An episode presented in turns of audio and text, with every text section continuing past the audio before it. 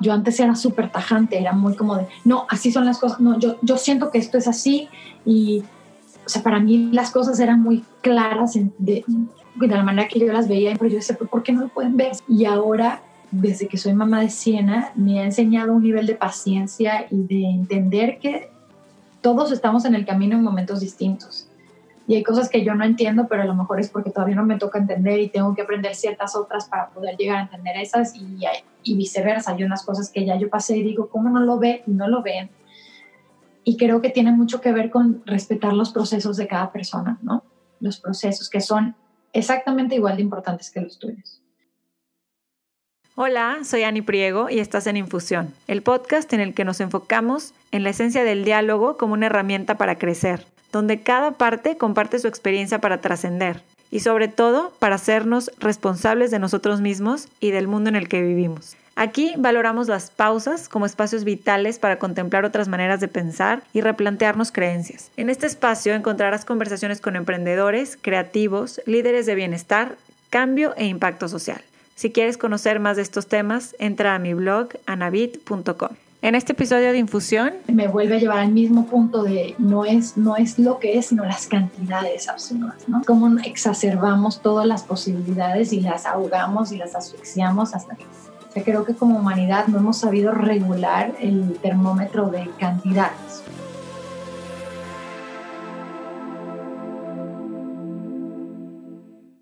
Mariana Burelli es actriz, productora y emprendedora. Estudió actuación en East 15 Acting School en Londres y al graduarse fundó una compañía de teatro llamada Caviar and Ships.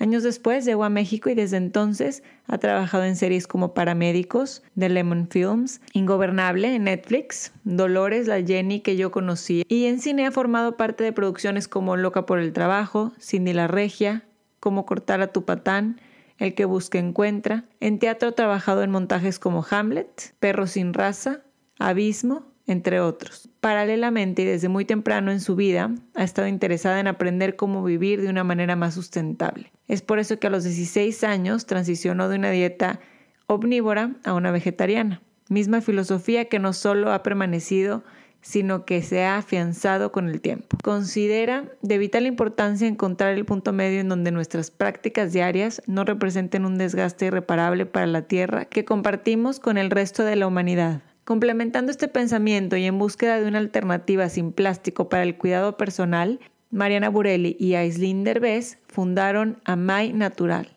una empresa creadora de productos en barra para el cuidado personal y cuyo principio se centra en aprovechar los poderes medicinales de las plantas a través de procesos artesanales y usando materiales biodegradables. Hoy en día también es mamá de una niña de un año con quien ha tenido la oportunidad de conocer qué significa la maternidad vista a través del lente del consumo consciente. Los invito a escuchar esta conversación con Mariana Burelli y poder conocer más de cómo lleva esta vida consciente, cómo lleva su empresa sustentable cómo encontró su pasión por la actuación y de muchos temas más.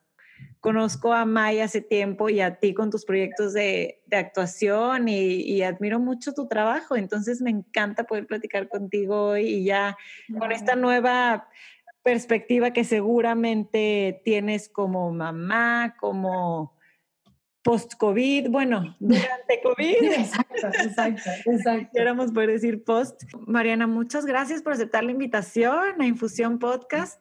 Por supuesto, muchísimas gracias por invitarme. Estoy muy feliz de poder estar aquí platicando a ver qué, a ver de dónde nos lleva esta conversación. Así es, porque siento que hay muchos, hay muchos temas. Tú eres actriz, eres emprendedora, tienes tu activismo social por el medio ambiente, eres mamá hace poco y pues estamos dentro de este, este, esta crisis, esta pandemia y me encantaría saber cómo la has llevado y la has vivido y los aprendizajes que, que has tenido eh, en esto. Si queremos, podemos empezar por ahí. ¿Cómo estás? ¿Cómo te sientes? ¿Dónde estás ahorita? Este, bueno, me siento muy bien. Estoy en, en Los Ángeles. Nos agarró la, la pandemia, digamos, aquí. Eh, normalmente vivimos entre Los Ángeles y México, pero pues sí, esta pausa, que es mucho más larga de lo que nos esperamos, creo que todos, eh, nos agarró aquí y pues ha habido de todo un poco, ¿no? O sea, como que creo que el, el ingrediente incertidumbre ha estado presente durante todo el proceso, pero ciertamente ha habido como etapas, siento. Al principio era esta incertidumbre, yo estaba a punto de arrancar un proyecto grande aquí y fue como detenido dos días antes, igual que todo el mundo, ¿no? En seco. En, seco, o sea, la inercia así fue así como de, oh", porque veníamos con todo, o sea, yo estuve haciendo castings para este proyecto desde noviembre del año pasado. Y entonces pasé por todo un proceso de selección largo eh, y, en, me enteré en febrero que me habían elegido a mí y luego en marzo, o sea, ya estaba haciendo pruebas de vestuario, todo. Y de hecho ya estaban a punto, o sea, estábamos a punto de arrancar el lunes, filmar y el viernes se cancela todo, ¿no? Bueno, se detiene todo. Entonces, como te decía antes, ha habido etapas. Pues la primera fue como que acostumbrarnos al frenón, pero también eh, agradecer mucho por las posibilidades que teníamos de poder quedarnos en casa, eh, aprovechar y hacer meditaciones, poder regresar con mi terapia, que me parece, me parece importante, tener tiempo como para platicar con alguien de lo que sea que está sintiendo. Em, también durante este periodo de, de, COVID, mi hija aprendió a gatear y ya aprendió a caminar. Entonces, como que está padrísimo. Hemos tenido la oportunidad de Roberto y yo estar muy cerquita de ella, viéndola cambiar todos los días. Qué, qué barbaridad cómo cambian los niños de... Ya empezó la pandemia a los nueve meses y ya tiene un año y un mes, un año y dos meses, y el cambio es, es otro bebé, o sea, es otro bebé.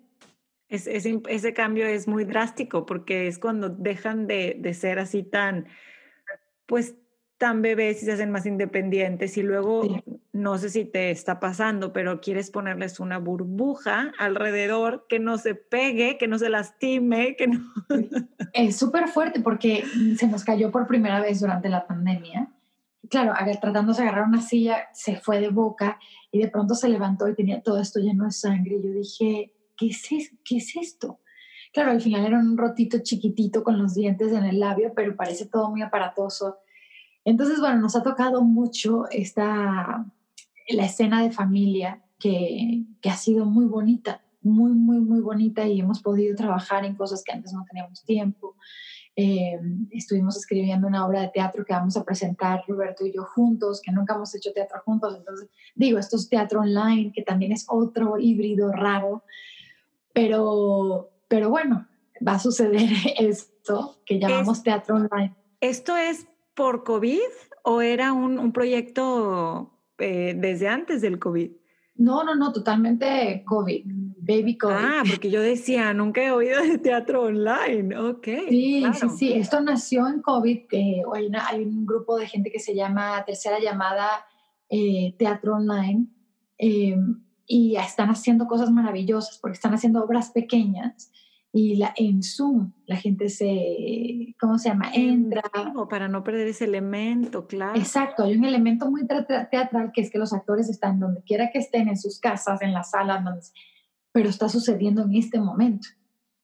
Y entonces creo que em, hay una sensación de, de, esa sensación de incertidumbre o medio ritualística del teatro, ¿no? Que, en un lugar a una cierta hora se reúnen. Claro, aquí la parte de un lugar no es, pero a cierta hora las personas que eligen y los actores se reúnen en este espacio que es la web o lo que sea y cuentan una historia. Entonces vamos a empezar a hacer eso. Estrenamos el 6 de agosto.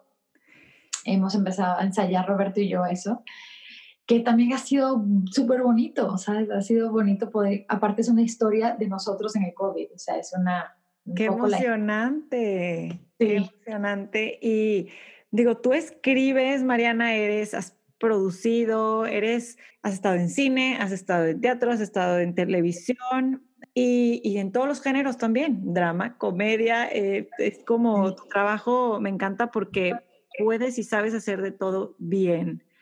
La verdad, lo disfrutamos mucho. Llevas, llevas ya pues más de 10 años de, de carrera, al menos de que de que yo conozco tu trabajo, pero me quiero ir más para atrás en, este, pues en este andar tuyo eh, de, descubrir, pues que te gusta contar historias, que, que, te gusta además la interpretación y, y, tu ser parte de ellas. ¿Cuándo, ¿Cuándo lo descubriste, Mariana? Bueno, actuar yo tenía como 16 años y estaba viviendo en un pequeño país en el sur de África, en el hemisferio sur. Se llama Suazilandia. Bueno, se llamaba Suazilandia, ahora se llama Eswatini. Okay. Es un pequeño país donde, que está justo al lado de Sudáfrica y aquí está Mozambique. Es, una belleza, belleza, belleza de país. Y cuando yo tenía 15 años me gané una beca para estudiar bachillerato internacional allá. Y entonces una de las materias, bueno, teníamos que elegir ciertas materias, seis materias, y yo tenía muy claro qué quería hacer, pero me faltaba una en nivel alto.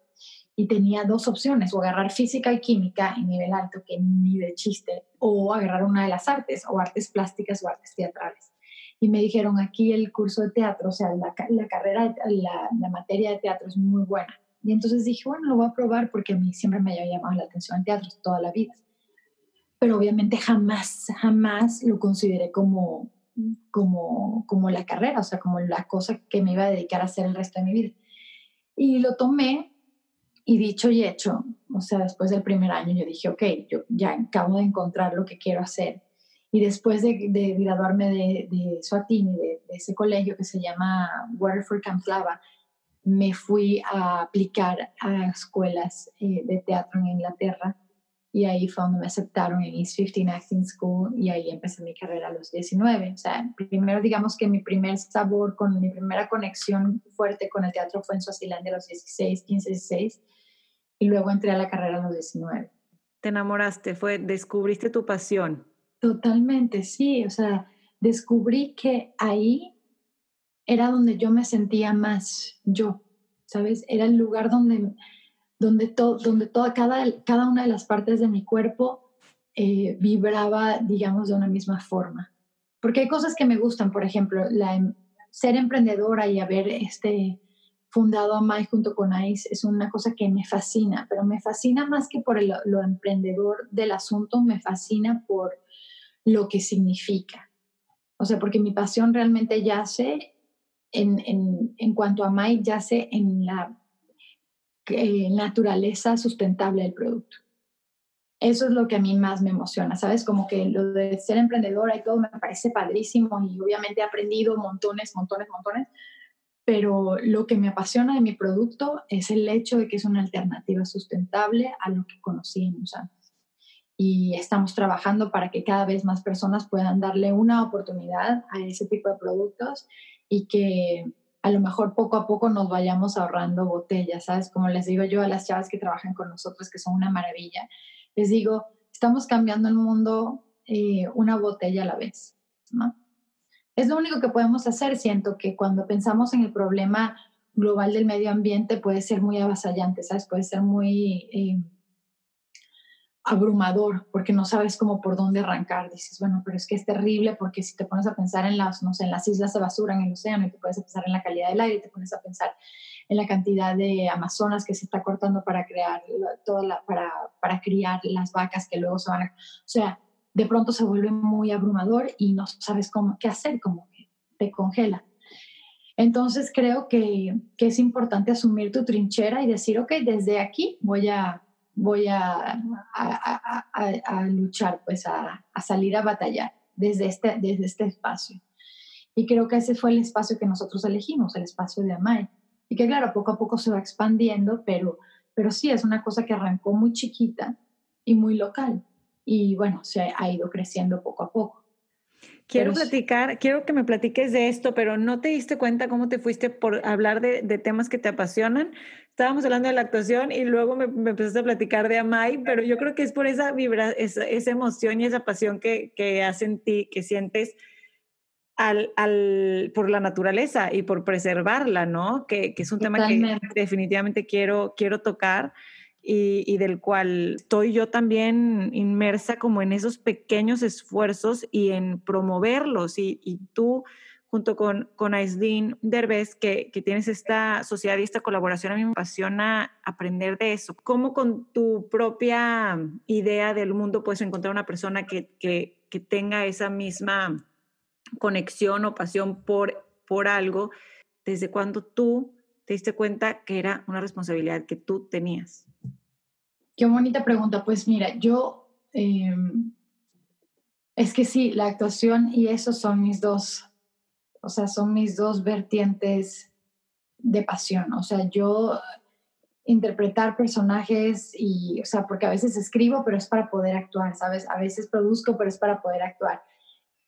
Como que creé una compañía, pero es para poder ayudar al medio ambiente, ¿sabes? Como que a veces como no se me dan las cosas tan sencillo, como que trato yo de generarme ese camino para poder realmente enfocarme en lo que me gusta, que en este caso es actuar eh, y, y, también es eh, el cuidado del medio ambiente.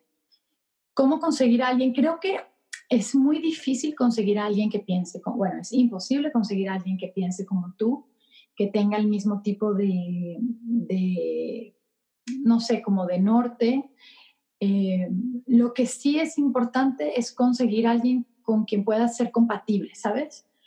Con quien puedas conversar, con quien puedas llegar a acuerdos y, y que exista un punto centro eh, en común.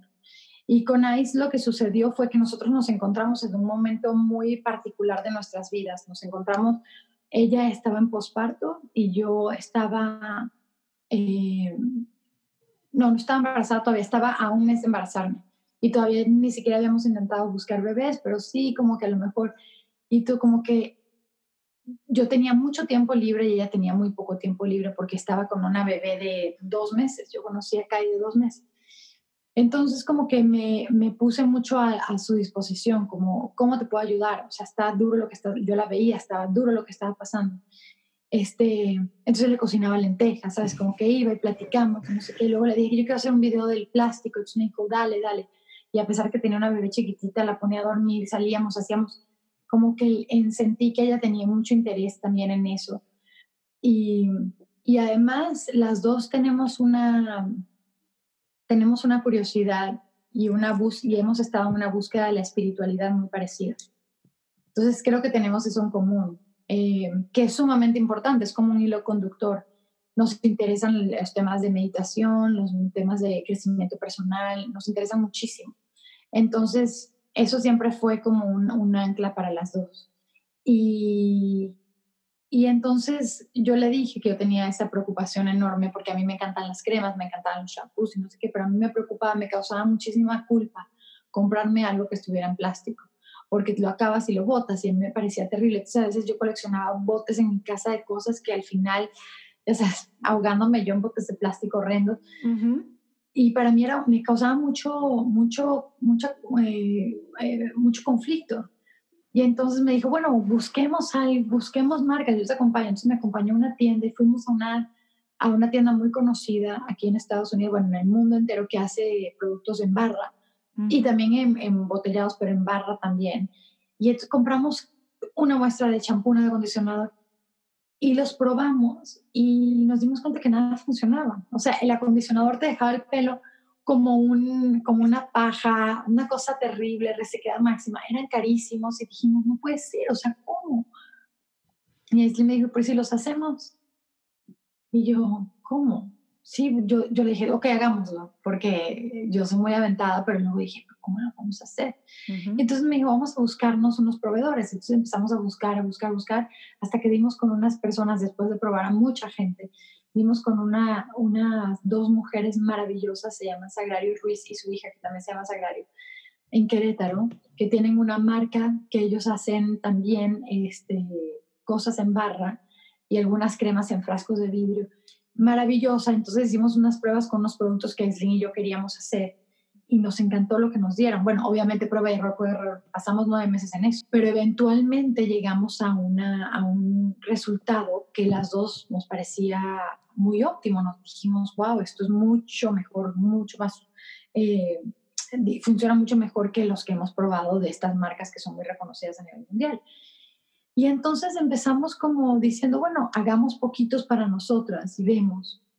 Y de pronto una cosa nos llevó a la otra y fue creciendo, se fueron vendiendo muy bien en la línea, luego este Amazon, luego Sephora y, y así poco a poco fue creciendo, pero nace de, para nada de la idea de tener un negocio prolífero, nace de la necesidad de cómo tener un shampoo y un acondicionador que no, que no use plástico y que no nos gustan los que pudimos, los que estaban a la mano en ese momento para nosotros.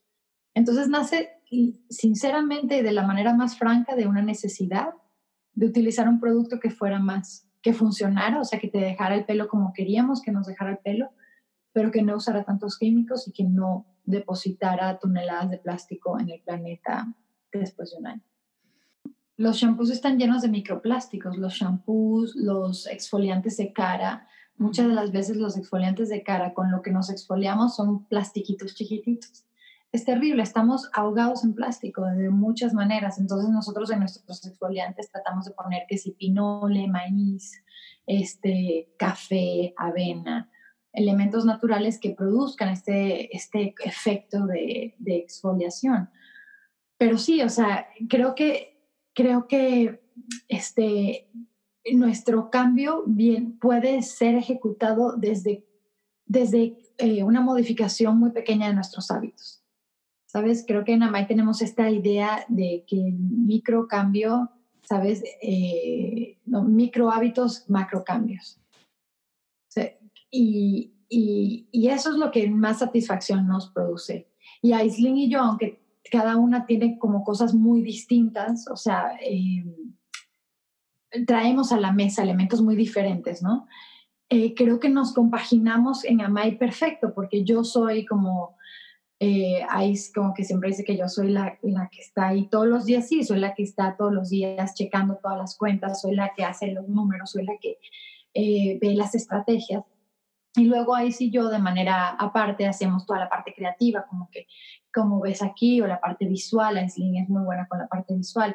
Entonces creo que nos compaginamos perfecto porque no, no nos peleamos con lo que hace ella, con lo que hago yo. Nos parece perfecto que cada quien se encargue de, de lo suyo y además tenemos a dos mujeres extraordinarias trabajando dentro de AMAI que, que sí, que creo que completan un equipo, un equipo muy, sí, como muy efectivo. Cuando deciden que van a lanzarlo y que van a ponerle nombre y hacer un concepto y una empresa, ¿se sentaron a platicarlo o se fue desenvolviendo solo? Hubo varias sentadas, pero como muy casuales, porque como que siempre estaba el CAI por ahí y yo estaba eh, acabada de embarazar. O sea, digamos que desde el momento que nace Amai, en, nuestras en nuestra idea, yo me embarazo. Entonces yo paso nueve meses creando un bebé y creando a Amai junto con Ice. Y Amai sale a la venta el 8 de mayo del 2019 y yo tengo a mi bebé el 28 de mayo. O sea, dos. Dos embarazos. Totalmente, como que se gestaron simultáneamente. Eso estuvo muy bonito. Y Amai significa madre en Shona, un idioma que se habla en algunos países en el Suráfrica, en el suroeste de África. Entonces, y aparte Amai como que también pensamos ahí sí yo qué chistoso, porque Amay es como Aislinn, Mariana y Kai, porque Kai siempre estuvo ahí durante el proceso. Entonces como que muchas cosillas así mágicas sucedieron en el camino que nos que sentimos que nos estaba guiando, que nos estaban diciendo por aquí es, ¿sabes? O sea, como que no hubo mucho obstáculo, cosita que se nos ocurría, como que de una u otra manera se perfilaba, a lo mejor no como nosotros nos esperábamos, pero siempre había una manera como de solucionar los problemas que creo que para nosotros resultaba como una buena señal, pues. Hay algo que mencionaste que me gustó mucho, que es que coinciden también en este camino espiritual y en esta búsqueda de una vida interior. Y yo creo que sin duda eso es gran parte de un despertar, hacernos responsables no nada más de nuestra vida, de nosotros mismos, pero de el mundo que nos rodea, ¿no crees? Sí, totalmente. Totalmente, porque te das cuenta que estamos mucho más vinculados de lo que nosotros inicialmente creemos. O sea, para mí esa idea de individualidad no existe. Creo firmemente en una idea que, en África se usa mucho, de hecho, en el sur de África, eh, los Bantu se llama Ubuntu. Y Ubuntu es un concepto que significa eh, eh, humanidad humanidad con, conmigo, hacia, hacia mí y con todos los demás y con todo lo que me rodea. Y, ellos lo definen como yo soy porque tú eres. Entonces, esa relación intrínseca totalmente, eh, ¿cómo se llama? Inseparable de que lo que eres tú de alguna forma a mí me influye y lo que soy yo te influye a ti. Y si eso es así, entonces lo que yo hago en el mundo no solamente me influye a mí, sino influye a todos los demás y lo que todos los demás hacen en el mundo me influye a mí. Entonces cuando sumimos esa red, esa que es como una malla que nos une a todos, o sea, que pareciera que estuviéramos parados en el mundo solos, pero realmente entre nuestros pies está una malla y todo está conectado. O sea, lo que pasa en el otro lado del mundo eventualmente, y eso lo vimos con el virus, lo que pasó en China, pues lo estamos viviendo aquí, etcétera. O sea, estamos eh, íntimamente relacionados con las cosas negativas y también con las cosas positivas. Entonces, yo creo que la gente que hace un cambio está haciendo un cambio para ellos y para todos los demás. O sea, nosotros ahorita nos estamos beneficiando de una cantidad de gente que está haciendo cosas para cambiar el mundo de manera positiva. Y esto de alguna forma es como dando un poco de lo que yo he recibido con los regalos que todo el mundo ha hecho en el mundo para que este mundo sea un mundo mejor. Y lo digo no solamente a nivel de sustentabilidad, sino a nivel social, a nivel este, de lucha, de equidad, etcétera. O sea, la oportunidad de que yo pueda estar aquí, tú y yo, como dos mujeres, podamos estar hablando, podamos estar diciendo lo que sentimos y cómo sentimos. Es, viene por la lucha de muchas otras mujeres en el pasado que han permitido que este camino esté forjado. Entonces, de alguna manera, eh, Amay está haciendo un poco, abriendo un poquito el camino, dándole las gracias a los que lo están haciendo y, y un poco generando para que los demás que vienen lo hagan también. Entonces yo sí creo profundamente que es que al tener, yo había, estaba hablando con Ula, que es la Operation Manager de Amai, le decía es que para mí es como botar las cosas a la basura, es como botar las cosas en tu casa, es lo mismo, solo que en este caso la basura está fuera de tu casa, pero botarla en el mar es tu, tu casa. Yo considero que el planeta es mi casa completa. Entonces, esa idea de que nos han metido en la cabeza como que si yo desecho algo lo pongo en la basura y lo hago una bolsa y lo echo y se me olvidó que eso ya no me pertenece es completamente falsa. Me pertenece, toda la basura que yo genero me pertenece y me pertenecerá hasta el día que la basura se desintegre. Entonces, si ese es el caso, es interesante pensar, bueno, tal vez no quiero producir tanta basura porque no quiero ser responsable de tantas kilos y kilos y kilos y kilos de basura. Te cuento, hago un paréntesis aquí para contarte, Mariana. Yo trabajé dos años en, como gerente de relaciones públicas de, un, de TerraCycle, una, una empresa, te voy a mandar después las ligas, que creó Tom Saki, un chavo, bueno, este, de Hungría, pero estudió en la, empresa de New Jersey, ahorita está en más de 60 países, pero él, él, eso, él lo que hizo es alianzas estratégicas con empresas como PepsiCo, Colgate, este, Bimbo, en cada país tiene sus alianzas, y lo que hacen es que reciclan sus desechos, ¿no? Y, y tú lo puedes juntar en cajas de cartón y mandar, y, y bueno, lo que él decía era exactamente lo que tú estás diciendo, es que creemos que cuando llenamos el basurero, lo, lo sacamos, desaparece. Haz de cuenta que está, los desechos y la basura están, ¡puf!, desaparecieron. Sí, sí, esfumados. La gente cree que se va. Entonces es importantísimo gente como tú y gente que, que habla de esto, que es vocera, que, que, que comunica los daños del plástico en el medio ambiente, los daños de los químicos, los daños que genera tener basura acumulada, estos basureros gigantes que nos van a sobrepasar, ¿verdad? Si sí, más todo lo que se quema, que también son partículas sumamente dañinas para el medio ambiente. Sí, como lo veas, creo que más, más que, porque el plástico es un, es un material maravilloso, por eso es tan usado, porque el plástico, como lo ves, o sea, imagínate, es hidrofóbico, o sea, le puede caer agua y no lo absorbe, es resistente, este, mantiene la comida, mantiene la... O tiene muchísimas ventajas. El gravísimo problema es que lo hemos, lo hemos logrado producir a tan bajo precio que lo vendemos como si fuera, no sé, como que si fuera, no sé, confeti. Entonces, este, ese es el gravísimo problema. Si realmente usáramos el plástico como para tener cinco toppers en nuestra casa de plástico, para tener la jarra que nos va a durar 30 años o 20 años o lo que sea. Entonces, ese no es el, el asunto. El gravísimo problema es que lo hemos sobreusado a extremos en donde para comer una comida para llevar te dan un cuchillo, una cuchara, un tenedor, una bolsita y una servilleta dentro. Todo eso que lo usas, a lo mejor ni siquiera lo usas y lo botas. Y eso lo hemos vuelto nuestro, nuestra normalidad. Entonces esa cultura de desecho es lo que nos está haciendo, eh, lo que nos está ahogando en plástico, porque realmente no hay una apreciación del material, porque es barato. Y tenemos esta idea de que el valor de las cosas lo pone el dinero, y entonces todo se va un poco al, ¿no? al, al hoyo, porque, porque sí, es muy barato, pero tiene un valor sobre nuestro medio ambiente que puede ser crucial, ¿no? O sea, el valor es de muchísimo, le hace muchísimo daño a nuestro medio ambiente. Entonces sí, puede que cueste nada más cinco pesos, pero, pero vale la pena eh, esa comida que te estás comiendo tú que va a durar en el, o sea, los cubiertos estos van a durar en el, en el donde sea que queden, entre 300 y 400 años. Entonces, y creo que viene mucho, si la gente supiera los datos realmente, tal vez no optaran por, lo que, por, las, por, los por los objetos que optan.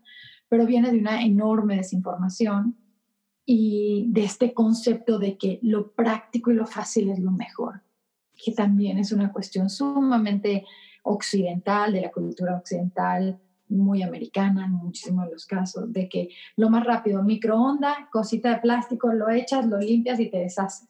Claro.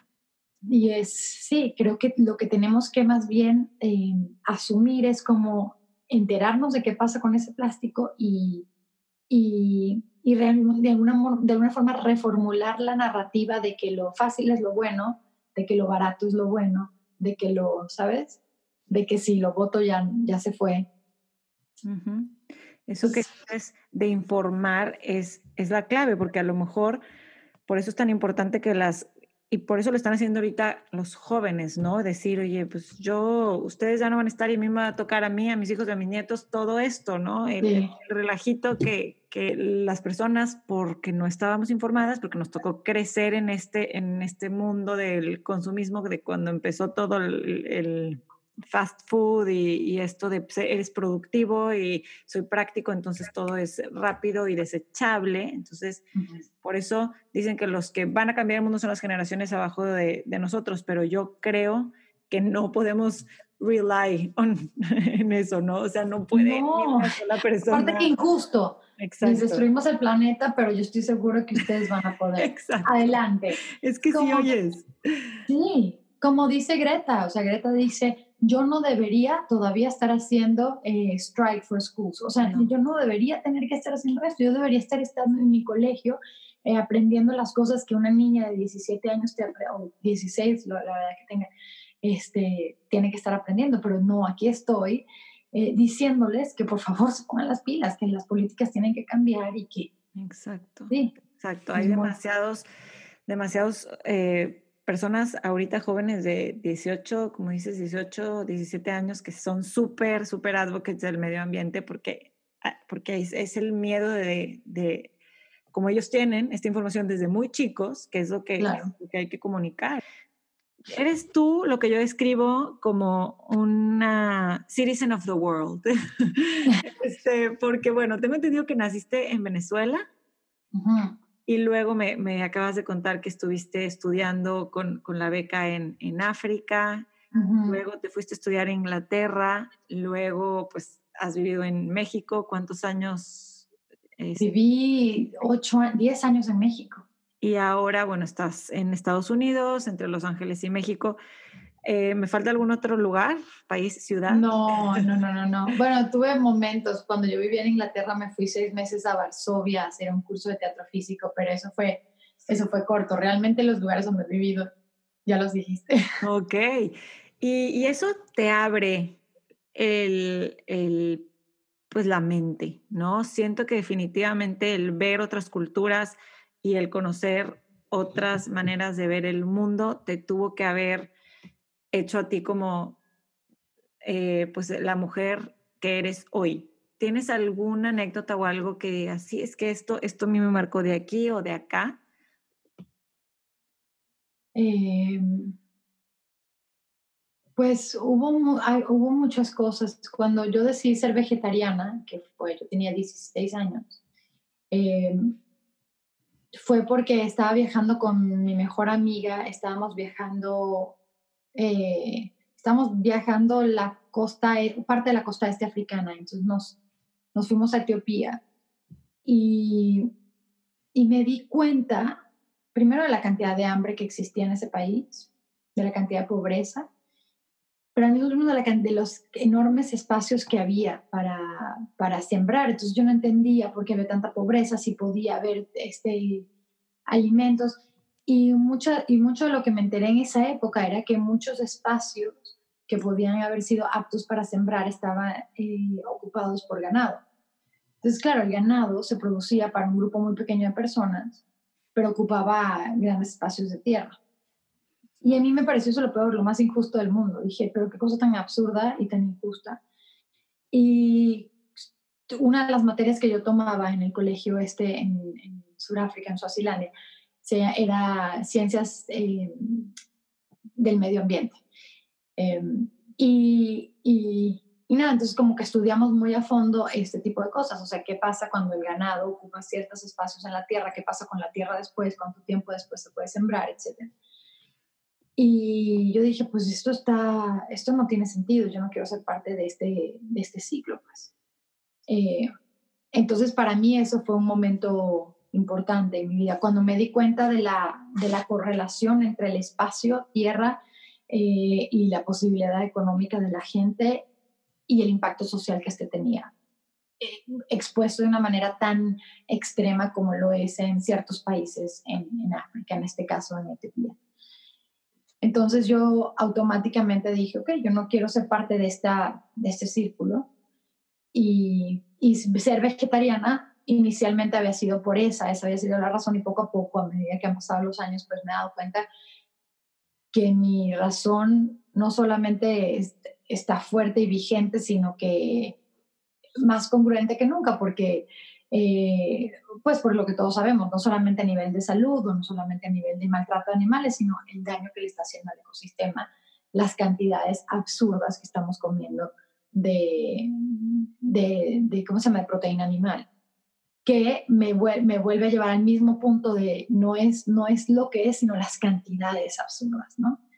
Es como exacerbamos todas las posibilidades y las ahogamos y las asfixiamos hasta que o sea, creo que como humanidad no hemos sabido regular el termómetro de cantidades, sino que como se puede, entonces hay un, hay, eh, el dinero se ha convertido en, eh, como en este semidios y, que todo se rige a partir de él, o gran parte de las cosas se rige a partir de él, que entonces nos hemos vuelto déspotas y nos hemos vuelto, eh, sí, no quiero decir descuidados, es una manera muy leve de decirlo, pero nos hemos vuelto después, nos hemos vuelto un poco macabros con nosotros mismos y con lo que nos rodea, con, con el fin de tener, este, tener más acceso económico, de tener más posibilidades económicas. Entonces creo que ese, ese momento del, del, vegetarianismo fue un momento muy importante en mi vida porque definió algo muy... Eh, una, una, base muy, muy fuerte, un fundamento muy, eh, muy fuerte de lo que soy, pues. Lo describes exactamente como, como lo pensaba, porque bueno, marcó en ti eso que ahora, como viendo atrás, dices, pues es mi, es, era, era el principio de un camino espiritual y de un camino en, en, sí. en saber que lo que tus acciones impactaban, ¿no? Y yo creo que eso falta también eso falta, el saber que, e, el verla, yo creo que la gente ahorita está pasando esto, ¿no? Que vemos un documental y entonces eh, no sabía, estoy impactada entonces queremos cambiar, ¿no? O ya desde ser vegetarianos y sí, pero y por eso existe. Y yo soy creyente de que a través del arte y de los medios de comunicación es como podemos darnos cuenta y conocer pues todo lo que está pasando en el mundo si no tenemos la oportunidad de, de viajar y de vivirlo, ¿no? Totalmente. Para ti, el, el, la interpretación y el actuar, ¿cómo lo relacionas con tus otras etapas de la vida, que puede ser con tu emprendimiento actual o en tu relación como mamá o de pareja? ¿Lo ves como que tiene algo que lo asocie? Pues sí, en, eh, en esencia la actuación o la interpretación más bien de, de los personajes que he tenido la oportunidad de, de darle voz a quienes darle voz, están hechos con la misma materia prima que están hechos a Mai, ¿sabes? Están hechos con la misma materia prima que, con la que soy madre, em, porque lo que buscamos en la interpretación, o por lo menos yo en particular, es, la verdad, ¿no? Tratar de contar la historia de la manera más honesta posible, tratar de, de inyectar a este personaje y crear a este personaje con de la manera más franca y más humana, sin juicio posible. Este, por más inhumano que sea el personaje o por más inhumana que sea la situación, pero pero es esta capacidad de ser empático con todo. Creo que eh, en la interpretación se ejercita mucho la empatía, porque no puedes decir, ah, no, es que este personaje es una tonta porque bla, bla, bla. Eso lo piensa Mariana, pero obviamente si estoy en la búsqueda de este personaje, entonces tengo que entender eh, el actuar de, de, este nuevo, de esta nueva mujer y por qué lo hace. Y seguramente que no lo está haciendo porque ella piensa que ella es tonta, seguramente hay otras cosas detrás de esto, ¿no? Y creo que eso, esos pequeños elementos ayudan a que la interpretación tenga honestidad y tenga verisimilitud y, y, y, además que te puedas em, sentir identificado, porque creo que nosotros como público cachamos así cuando no hay verdad, cuando es una postura. Y cachamos así cuando sí hay algo que dices, ay, ay, ay, entiendo perfecto por lo que está pasando, porque qué horrible debe ser, porque me acordé que... Entonces creo que es una manera, la interpretación es una manera de llegar al corazón de las cosas.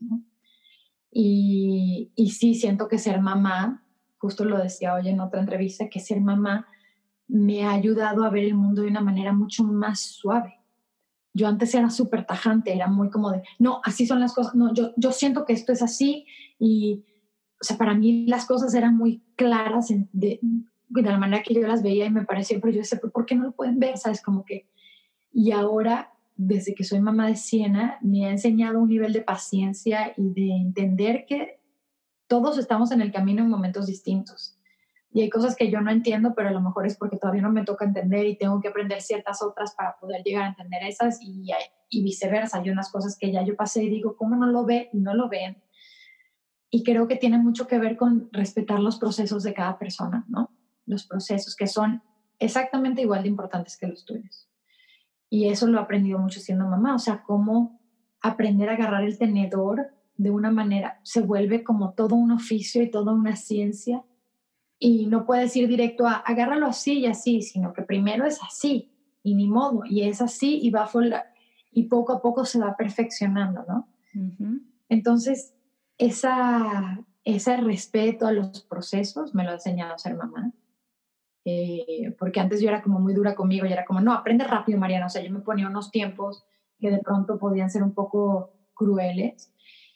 Y, y sí, Siena me ha enseñado eso. También me ha enseñado a que creo que en el momento que tenemos un hijo, nos damos cuenta que no somos ni siquiera así de importantes en la vida. O sea, toda la importancia se ve abocada a ellos, a la vida de ellos. Y yo, Sana, no te puedo decir cuántas veces he pensado, ¿qué mundo va a vivir mi hija? O sea, ¿qué mundo? ¿Qué mundo? y, y me angustia profundamente. O sea, me angustia y cuando la gente me pregunta, ¿no vas a tener otro? Pienso en en el mundo y digo, no sé, espérame tantito porque o sea, tenemos, tengo que ver que esto se esté yendo a un lugar un poquito de, de, de, conciencia, porque, porque sentir que traer al mundo a otro ser para, para irnos todos en el barranco juntos tampoco es como la idea. Si yo sentía que yo era de alguna forma consciente antes, hoy en día siento que se me abrieron otro par de ojos que estaban totalmente cerrados. He experimentado sentimientos que antes no conocía siendo mamá y que obviamente a la hora de actuar pues tengo acceso a ellos. Antes eran cajitas cerradas que no, yo no sabía que existían y hoy en día puedo acceder. Eh, digamos que se me dio una gama nueva de colores con la maternidad. No había pensado, claro, en que como actriz ser madre o padre, pues te da, es, una, es una sensibilidad, es darte cuenta que son nuestros maestros, entonces es como que humildad también de todo lo que nos falta por aprender, son nuestros espejos, son muchas, muchas cosas. Con los aprendizajes que acabamos de platicar de ser mamá, de pues de tener muy claro tu mensaje ahora de cuidar el medio ambiente, de que tienes tu propia empresa para eh, promoverlo, ¿te ha influenciado en la manera en que escoges los papeles o los roles que interpretas en, tu carrera como actriz o en, lo, o en que los escribes y, los, y tienes ideas de cómo crearlos porque quieres comunicar ciertas cosas con todos estos aprendizajes que has tenido en la vida? Sí, definitivamente. Definitivamente, digamos que me es más fácil decir que no a proyectos que antes con esta desesperación de que no tengo que hacer todo porque porque no sabes en qué momento va a despuntar mi carrera ya sabes esta idea de que estamos en una carrera y que que hay que llegar rápido y esta sí esta eh, cosa como un poco vertiginosa que tiene nuestra carrera, de que no le puedes decir que no a una oportunidad, porque imagínate, a lo mejor nunca más vuelve, Está, que es totalmente falso para mí. Eh, poco a poco, especialmente en, los últimos años, he podido, eh, especialmente en el último año más bien, he podido estar en paz con decir que no a proyectos porque no comulgo. Y no es que yo nada más tenga que hacer proyectos donde yo sea activista, porque de eso no se trata, porque tengo un montón de proyectos, eh, especialmente uno que estoy escribiendo, donde la chava no tiene nada, absolutamente nada que ver con activismo, pero habla de una mujer que es muy distinta a la, a la belleza de la mujer, este, digamos, tildada por revistas, ¿no? Por considerar que eso es una belleza, la belleza, digamos, eh, oficial, por decirlo de alguna forma. O, y es una mujer que, que, va mucho en contracorriente con la sociedad sin ni siquiera darse cuenta, es por su ingenuidad absoluta. Y es como bonachona y eso la, la hace muy eh, querible, como que te enamoras de ella en dos segundos, pero es porque es bonachona, pues es buena, pero claro, y no, no encaja en ninguno de los de los cajones de, de, no es ni la mujer bonita, pero tampoco es la fea, tampoco es la gorda, tampoco es la flaca. Entonces es una mujer, es una mujer como muchas de nosotras que no nos puedes meter en una pinche... Tipo. Claro, en un estereotipo. Y entonces la gente no sabe qué hacer con ella, porque es como de, ay, ¿qué es esta mujer qué es? ¿No? Y es simplemente una mujer que no más no se ha dejado desdibujar por la gente o por la sociedad y es una comedia genial y entonces, por ejemplo, ella no habla del medio ambiente ni nada, pero me parece que es lindo que hable de, de la importancia de poder ser auténtico, que también es vital para poder, híjole, para poder tener momentos de felicidad en la vida, porque si no estamos todo el tiempo eh, esperando complacer a alguien más, esperando complacer un tipo de belleza, esperando complacer un tipo de humor, espera, y de pronto te pierdes en la complacencia y no logras nada en la vida, o sea, te quedas como sin ni siquiera saber qué parte de ti era la que te gustaba. Entonces, ese proyecto, digamos que tiene ese elemento. Pero, pero sí, entonces trato de que los personajes realmente tengan algo que a mí me gustaría contar. No necesariamente que sean salvaballenas todos, pero que definitivamente tengan, aunque sea algo social, algo eh, personal, eh, algo, algo. Me encantó el, salvaballenas. no lo había escuchado. Es que tengo un personaje que va a salir pronto que soy salvaballenas. ¡Qué padre! Que no, este, pues siento que tengo una amiga muy querida productora en, en, la Ciudad de México y hablo con ella así y pues es, es un, es, está difícil, está difícil para cualquier industria, para cualquier persona en temas de salud mental, pero me encanta escuchar que, que, están haciendo teatro online, que estás escribiendo de, de, esta, de este momento. Yo he pensado mucho, es que está, estás, ¿qué, va, ¿qué va a haber, qué va a generar en temas de, de arte y de creatividad esta, esta crisis? Me encanta ver que lo están aprovechando y, y, me va a encantar ver, ver el... Ya te voy a invitar, te, voy a, te aviso, te aviso segurísimo. estaría increíble. Y mm, quien esté escuchando y no conozca la marca Mai. La pueden conseguir en línea, pueden conseguir en varias, en, Monterrey, sé que están en una tienda eh, físicamente y en varios estados. Estamos como en siete estados, eh, los pueden buscar en nuestra, en nuestra cuenta en Instagram que es arroba amainatural. Eh, ahí tenemos en los highlights, tenemos dónde comprar, si la quieren comprar en físico. Tenemos muchas tiendas en el DF, tenemos varias tiendas, tenemos en Monterrey, en Guadalajara, tenemos muchas tiendas. Eh, y también la pueden comprar en Amazon México, que los envíos son gratis, y, la pueden, y tenemos una edición especial que se vende solo en Sephora. Así que, pues sí, hay varios, hay varios lugarcillos donde la pueden conseguir. Buenísimo. Y yo, Mariana, por último, como sabes, este podcast se llama Infusión. Entonces, si tu vida fuera una infusión, ¿qué ingrediente no debe faltar? Mm. Humor, honestidad, franqueza, autenticidad y libertad. Qué bonito, me encanta, me encanta. Ay, pues muchísimas gracias, Mariana, de verdad que. Qué bonita plática.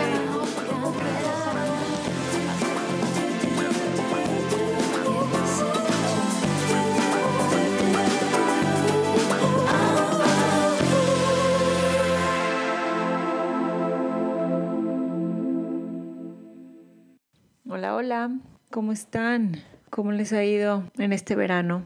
Diferente en todos los aspectos que nos pudimos haber imaginado, pues yo cada vez más disfruto estas conversaciones. Me gustó mucho, Mariana, cómo empezó la entrevista, como con la frase que me dijo, qué gusto estar aquí y vamos a ver hacia dónde nos lleva esta plática, algo así dijo.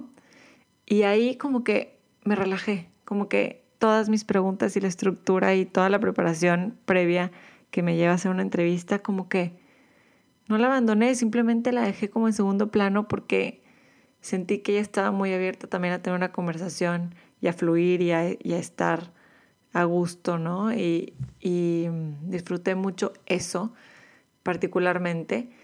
Sentí aparte como si ya la conociera, esa vibra y esa naturalidad con la que te sientes con una amiga y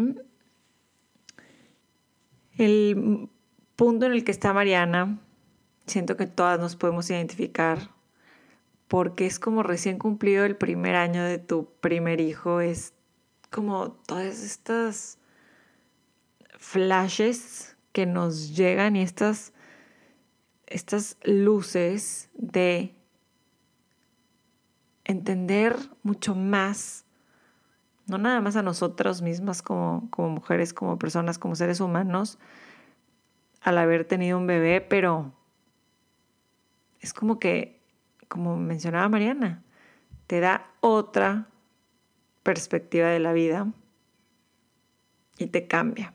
Entonces, yo sé que muchas personas que nos escuchan están en esta etapa, que por cierto les agradezco mucho todos sus mensajes. Cada vez somos más personas infusionadas en diferentes estados y ciudades de México lo cual me hace muy feliz. De verdad que cada mensajito y cada review o nota que me, que me ponen también en redes sociales es muy especial para mí, como siempre se los digo. Gracias. Ya me encanta porque hasta me están recomendando gente a quien entrevistar y, eso me gusta porque pues es gente que súper atinada y súper escogida. Eso quiere decir que pues que, que saben y entienden lo que es infusión y lo que quiero llevarles a ustedes. Entonces, bueno, ya hablé mucho, creo, y de eso no se trata esto, pero cada vez me siento más en confianza de platicar con, ustedes para cerrar los episodios. Así que bueno, nada más deseándoles eh, que este último mes del verano sea un, un muy buen mes, que podamos aceptar cómo nos sentimos, que podamos fluir con cómo nos sentimos, entender que no siempre vamos a estar bien.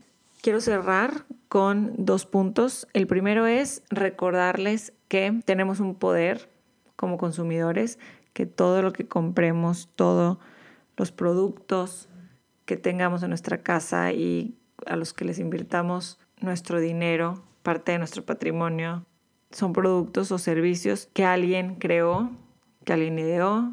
Yo creo que es el momento, por si no lo han hecho aún, yo creo que es indispensable ser consumidores responsables y pues ya, yo metiendo aquí mi cuchara, creo que no nada más es saber a quién le estamos comprando, quién está detrás de esa marca, quién está detrás de ese producto, pero además meternos un poquito más y conocer la mentalidad y los objetivos y, los, obviamente, eh, los ingredientes de lo que estamos comprando, pero, pero irnos un paso atrás y ver si hay comercio justo, quién está haciendo ese producto, no sé, involucrarnos más como consumidores. Yo creo que eso a mí me ha abierto los ojos estos últimos años, como es el caso de los productos de, la marca Amai, de Mariana Burelli y Aislinn Derbez.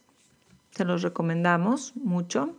Y bueno, por último, si siguen Infusión y aún no siguen la cuenta de Instagram, por favor entren encuentran todas estas conversaciones, entrevistas también en vivo, encuentran frases y, algunas que, que otros escritos míos por ahí. Así que sigan arroba infusión podcast en Instagram y les agradezco su tiempo. Como siempre, gracias por ser parte de Infusión.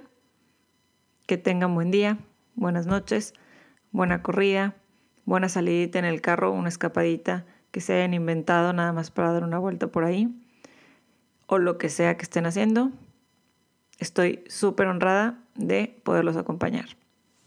Gracias, bye bye.